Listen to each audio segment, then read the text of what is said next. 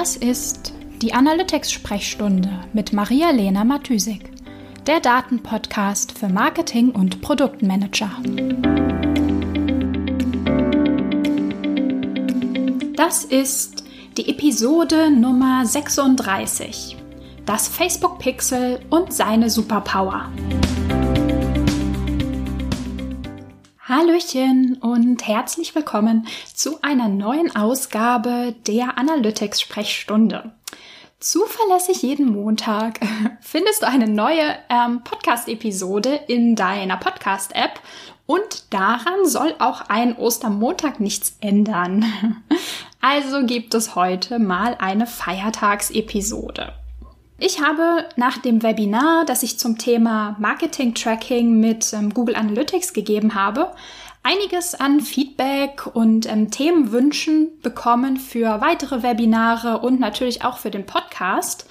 Ähm, es kamen einige Tracking-Themen als Feedback, zum Beispiel ähm, Enhanced E-Commerce Tracking oder ähm, dass einige noch mehr zum Thema Google Tag Manager ähm, hören wollten.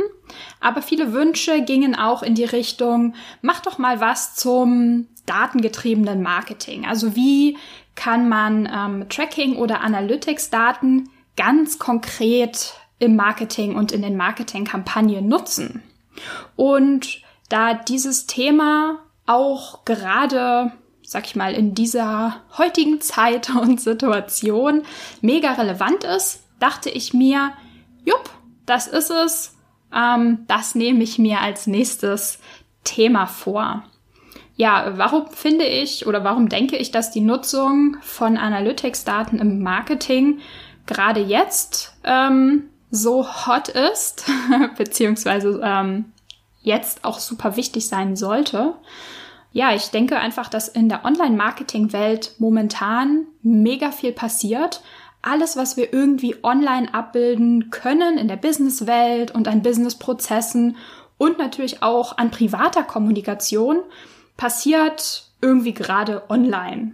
Das hat sich unter anderem, also es hat sich auf ganz, ganz viele Gebiete ausgewirkt, unter anderem zum Beispiel auch auf die Preise fürs Schalten von Anzeigen, ähm, dass zum Beispiel die, die, ähm, ja, die Preise auf Facebook oder für Facebook-Ads momentan irgendwie so niedrig sind wie seit fünf Jahren nicht mehr.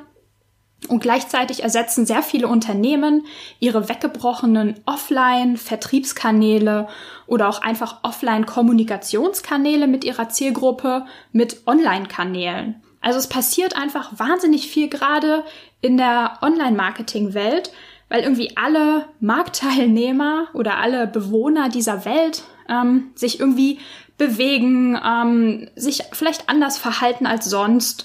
Es ist einfach gerade eine spezielle Situation. Und ähm, deswegen können wir uns auch nicht mehr so recht darauf verlassen, dass das, was wir gestern an Marketingkampagnen oder an Ads getestet haben, morgen noch genauso funktioniert. Vielleicht ähm, hält unsere Zielgruppe gerade privat ihr Geld ein bisschen mehr beisammen, je nachdem, ähm, wo die auch angestellt sind, in welchen Branchen sie tätig sind. Manche Branchen profitieren, andere weniger, wieder andere haben super große Probleme. Ähm, ja, deswegen leben natürlich auch ganze Unternehmen momentan in, in wirtschaftlich unsicheren Zeiten ähm, was die Umsatzplanung angeht, zum Beispiel. Und das wirkt sich dann natürlich auch auf das Marketingbudget aus. Long story short, ich glaube, ich, äh, ich glaube, du weißt, was ich sagen möchte. Es war schon immer wichtig und jetzt ist es eben besonders wichtig, die Kampagnenperformance im Auge zu behalten, die Kampagnenperformance zu monitoren, also welche Ads funktionieren gut, welche funktionieren weniger gut.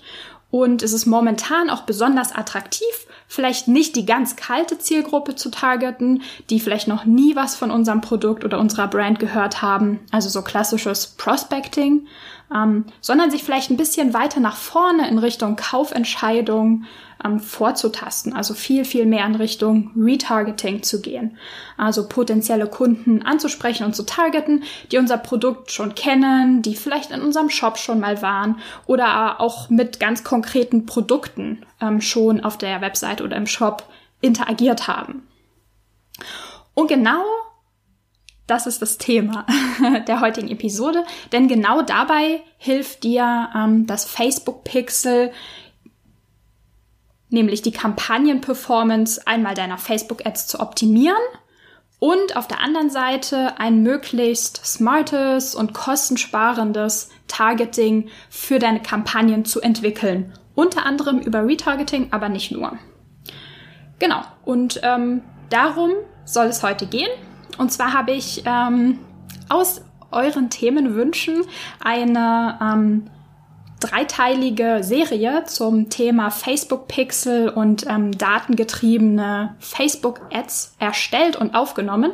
Ähm, diese Podcast-Episode hier ist der erste Teil. Und ähm, genau, ich möchte dir in, in dieser Episode eine Übersicht geben über das Facebook Pixel und über ähm, Tracking für Facebook Ads. Der zweite und dritte Teil dieser Serie wird sich um die Implementierung vom Facebook Pixel ähm, drehen. Ähm, es wird um Event-Tracking und ähm, Transaktionstracking für Facebook gehen und ich werde das Ganze über den ähm, Google Tag Manager machen.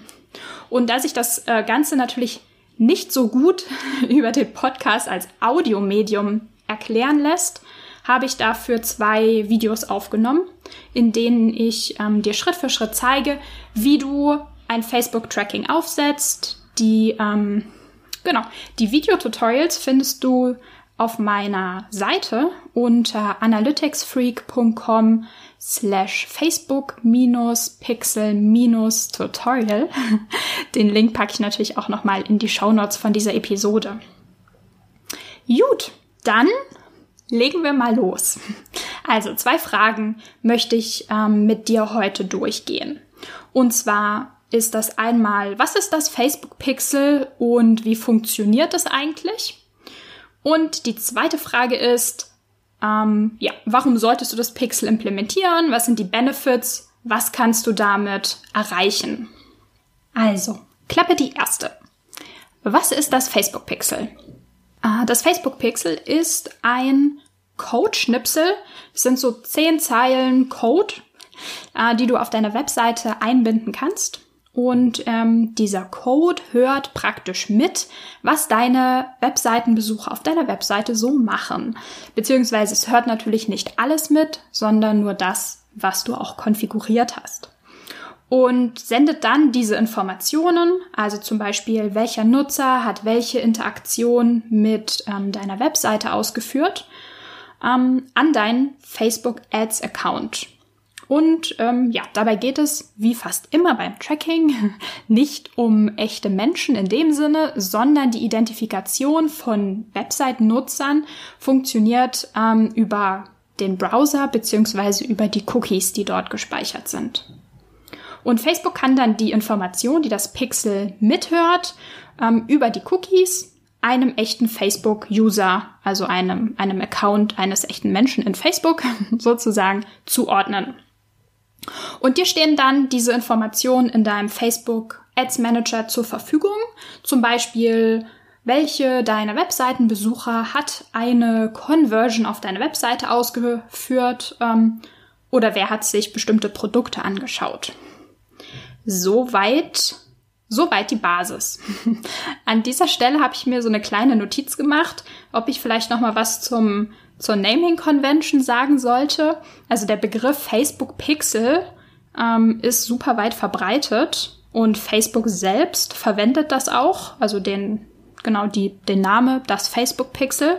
Ähm, dabei ist Pixel eigentlich ein super alter oder veralteter Begriff, der irgendwie noch aus den Anfangstagen des Trackings stammt, als Tracking irgendwie noch tatsächlich über Pixel abgebildet wurde. Ähm, aber irgendwie scheint er sich gehalten zu haben. Ähm, genau, deswegen ist, falls du dich wunderst, also das Facebook Pixel ist dieser Tracking-Code, den man auf seiner Seite einbindet. Und den kann man dann verschieden erweitern, diesen Basiscode, dieses Pixel. Ähm, genau, und deswegen, also ich verwende nicht nur Facebook Pixel, sondern auch Facebook Tracking, weil ich das ein bisschen als Naming so ein bisschen allgemeiner finde, weil wir einfach ganz unterschiedliche Datenpunkte tracken wollen. Gut, back to the topic. was bringt dir das Ganze jetzt? Warum sollst du es implementieren? Ähm, was sind so die Benefits? Ähm, ja, es könnte jetzt so eine super lange, detaillierte Liste kommen. Ähm, aber der Übersichtlichkeit halber habe ich die ähm, Vorteile mal so in drei Gruppen oder in drei Themengebiete eingeordnet. So, der erste Vorteil, warum du das Facebook Pixel oder Facebook Tracking verwenden ähm, solltest, ist das Conversion Tracking. Also dadurch, dass du, genau dadurch, dass das Facebook Pixel mittrackt, was der Nutzer auf deiner Seite macht, kannst du auch nachvollziehen, welcher der Nutzer etwas gekauft hat oder sonst irgendwie konvertiert hat, nachdem er auf eine bestimmte Facebook-Anzeige geklickt hat. Also die Conversion, die am Ende stattfindet, kann einer ganz bestimmten Ad und sogar einem ganz bestimmten Klick auf eine Ad zugeordnet werden. Ähm, genau, das kannst du nutzen, indem du am Ende bei der Erstellung einer Ad definierst, dass du die Ausspielung auf eine bestimmte Conversion optimieren möchtest. Also du kannst dadurch deine, deine Ads, deine Kampagnen noch viel spezifischer tatsächlich auf deine Business-Ziele abstimmen und auf ein Ziel hin optimieren. Also nicht nur ähm, hilft der Text oder das Bild dieser Ad dabei, allgemein Engagement zu bringen, also ähm, Klicks auf die Ad oder Nutzer auf die Webseite zu bringen, sondern vielmehr, also noch viel spezifischer und konkreter, hilft ähm, der Text oder das Visual dabei, wirklich auch Conversions zu erzielen. Nämlich genau die, für die du die App, äh, die App, die Ad ähm, erstellt hast. Und ohne so ein Conversion Tracking könntest du nur sehen, natürlich, wie viel Reichweite hat die Ad bekommen, wie viel Interaktion oder Klicks, aber nicht, ob die Ad wirklich Umsatz gebracht hat oder wirklich, sag ich mal, ähm, für das Ziel, für das sie erstellt wurde, ähm, funktioniert hat. Ein erweiterter Use Case vom Conversion Tracking wäre, ähm, ich sage erweitert, weil es einfach mehr Implementierungsaufwand von Tracking-Seite her benötigt. Ähm, genau, so ein erweiterter Use Case wäre, dass du nicht nur deine Ads auf die einfache Conversion optimierst oder nur die einfache Conversion, also ja, nein, trackst, sondern auch auf den Wert der Conversion. Also auf den Wert der Transaktion, wie viel hat der Nutzer gekauft, nachdem er, oder in welcher Höhe hat der Nutzer gekauft, nachdem er auf eine Ad geklickt hat ähm, oder auch auf Produktpreise. Also hat er sich nach der Ad eher hochpreisige Produkte angeschaut oder niedrigpreisige. Denn natürlich Nutzer, die mehr kaufen oder die an höherwertigen Produkten interessiert sind, äh, davon nehmen wir gerne mehr und sind dann natürlich auch bereit, ähm, höhere Preise zum Beispiel zu zahlen in der Anzeigenschaltung. Genau, wie funktioniert das eigentlich mit der Zuordnung von einer Conversion zu einer Ad? Und zwar hängt Facebook in dem Moment, wo der Nutzer auf eine Anzeige klickt, ähm, eine sogenannte Click-ID an den Link auf deine Seite dran. Also diese Click-ID, das ist die sogenannte Facebook Click-ID, ja, also FBCL-ID, so ein, so ein kleiner Parameter. Und ähm, genau, durch diesen Parameter kann Facebook dann am Ende genau zurückverfolgen, welcher Anzeigenklick am Ende zu einer Conversion geführt hat oder zu einer anderen Aktion, je nachdem, was wir tracken. Genau, der zweite Benefit ähm, des Facebook-Trackings ähm, ist das Bilden von Zielgruppen aus den Tracking-Daten. Also, da du ja jetzt Informationen über deine potenziellen Kunden zur Verfügung hast, brauchst du ähm, deine Ad nicht mehr, sag ich mal, irgendwem auszuspielen, sondern kannst ganz, ganz spezielle Zielgruppen bilden. Also du hast die Informationen zur Verfügung, wer klickt, wer interagiert, mit welchen Produkten, vielleicht sogar mit welchen, mit welchem Preisrange an Produkten. Und genau, so kannst du sozusagen deine Ad tatsächlich von oder der Zielgruppe zeigen, ähm, an Nutzern, an Menschen, die an bestimmten Produkten interessiert sind. Und genau, dadurch kannst du natürlich deine Ads viel, viel zielgerichteter gestalten, ausspielen, optimieren und so am Ende halt auch dein ROI erhöhen. Ähm, genau. Nächster Punkt zu den Zielgruppen. Vielleicht auch ganz interessant zu wissen, ähm, auch wenn du momentan noch keine Facebook Ads ausspielst oder das irgendwie noch so ein bisschen im Backlog hängt, kannst du das Facebook Pixel schon integrieren, denn dann kannst du sozusagen jetzt schon anfangen, ähm, Daten, Informationen zu sammeln, die du dann zu Audiences, ähm, also zu Zielgruppen zusammenstellen kannst, die du später erst verwenden möchtest in einer Ad oder in, in einer Kampagne. Genau. Ähm, ja, also dieses Bilden von Zielgruppen kann eigentlich ganz unterschiedlich aussehen. Grundsätzlich ist immer der Grundgedanke, dass du schon Informationen über deine Nutzer hast, über die Präferenzen hast, über die Interessen hast und sie auf Basis von diesen Informationen wieder ansprechen kannst. Das kann halt in Form von ähm, klassischen Retargeting-Kampagnen sein, ähm, aber auch zum Beispiel in Form von Dynamic Product Ads, also wo du zum Beispiel dein Produktfeed ähm, in deinem Facebook Ads Account hinterlegt hast oder connected hast und ähm, genau dann je nachdem, welches Produkt von einem Nutzer angeschaut wurde oder damit interagiert wurde, kannst du dann aus dem Feed dynamische Ads äh, genau auf diese Produkte erstellen.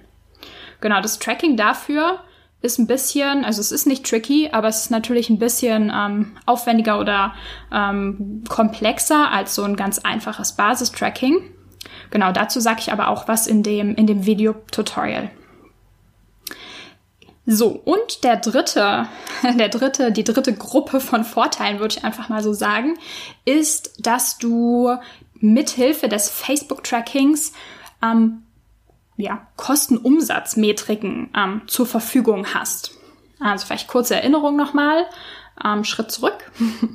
In Google Analytics siehst du ja alles, was auf deiner Webseite passiert. Also inklusive Conversions und Interaktionen wie zum Beispiel Newsletter-Sign-ups ähm, oder Add to Cards. Und auf der anderen Seite in den Marketing-Plattformen selbst, also zum Beispiel im Facebook Ads Manager, siehst du alle Zahlen rund um die Ad selbst. Also Impressions, Klicks und natürlich auch die Kosten von Kampagnen und Ads. Wenn du diese Zahlen dann miteinander verbinden möchtest, also auf der einen Seite, was hast du pro Ad ausgegeben und auf der anderen Seite, wie viel Umsatz oder sogar wie viel ähm, Gewinn ist dabei rausgesprungen. Wenn du diese beiden kombinieren musst, dann musst du die sozusagen auf einer der beiden Seiten vereinen. Also entweder du trackst die Kostendaten der Kanäle in Google Analytics oder du trackst die Conversions und Umsatzdaten in die Marketingkanäle zurück. Also prinzipiell ist beides möglich, ähm, aber es ist wesentlich einfacher, die Conversion- und Umsatzdaten in die Marketing-Plattformen zu spielen. Also wenn du das für deine Facebook-Ads tun möchtest, dann hilft dir auch dabei das Facebook-Pixel. Genau. Und als Ergebnis hättest du dann Metriken, beziehungsweise kann dir Facebook Metriken berechnen wie den ROAS, also den Return on Ad Spend, oder auch CPA, also die Kosten pro Conversion. Und ohne das Facebook-Tracking könntest du das halt nicht. Also du könntest ähm, einfach nur die Kosten sehen und auf der anderen Seite nur den Umsatz. Und um beides miteinander in Relation setzen zu können, genau, brauchst du das Facebook Pixel. Oder ist eine Möglichkeit, das Facebook Pixel zu verwenden. Gut, ähm, bevor ich diese Episode schließe, habe ich mir hier noch ähm, das Stichwort Datenschutz aufgeschrieben. Genau, wie so vieles im Tracking funktioniert auch das Facebook-Tracking über Cookies. Das heißt, hier sammelst du Daten über deine Webseitenbesucher und musst dafür vorher die Zustimmung der Nutzer einholen. Stichwort Cookie Notice, ähm, Consent Management. Ja, generell beim Tracking und ähm, das ist jetzt meine ganz persönliche und subjektive Meinung, gerade beim Facebook-Tracking finde ich super wichtig, hier wirklich sorgfältig damit umzugehen und deutlich die Zustimmung einzuholen und dann nicht irgendwie rumzumauscheln. Denn ähm, ja, hier track tracken wir wirklich persönliche Informationen, also in Form von, welche Produkte schaut sich jemand an und verbinden diese Informationen mit dem persönlichen Facebook-Profil unserer Kunden oder unserer Zielgruppe. Beziehungsweise wir tun das nicht selber, aber wir geben natürlich Facebook die Möglichkeit, das zu tun und ähm, ja, das war mein Input für dich. zum Thema Facebook Pixel und Facebook Tracking. Ähm, wenn du das Facebook Pixel über den Google Tag Manager implementieren möchtest, dann kannst du dir gern die beiden ähm, kostenlosen Video-Tutorials anschauen, die ich dazu erstellt habe.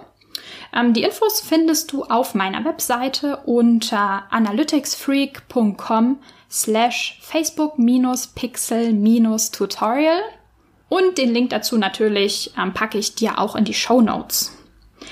Das war's von mir. Ich wünsche dir noch eine wunderschöne, frühlingshafte Osterwoche und selbstverständlich hörst du nächsten Montag wieder von mir. Bis dahin, ciao, ciao. Die Shownotes findest du wie immer unter analyticsfreak.com slash podcast. Ich würde mich außerdem mega über Feedback jeder Art freuen. Also schreib mir gern eine Mail an maria at analyticsfreak.com oder über meine Social Media Kanäle.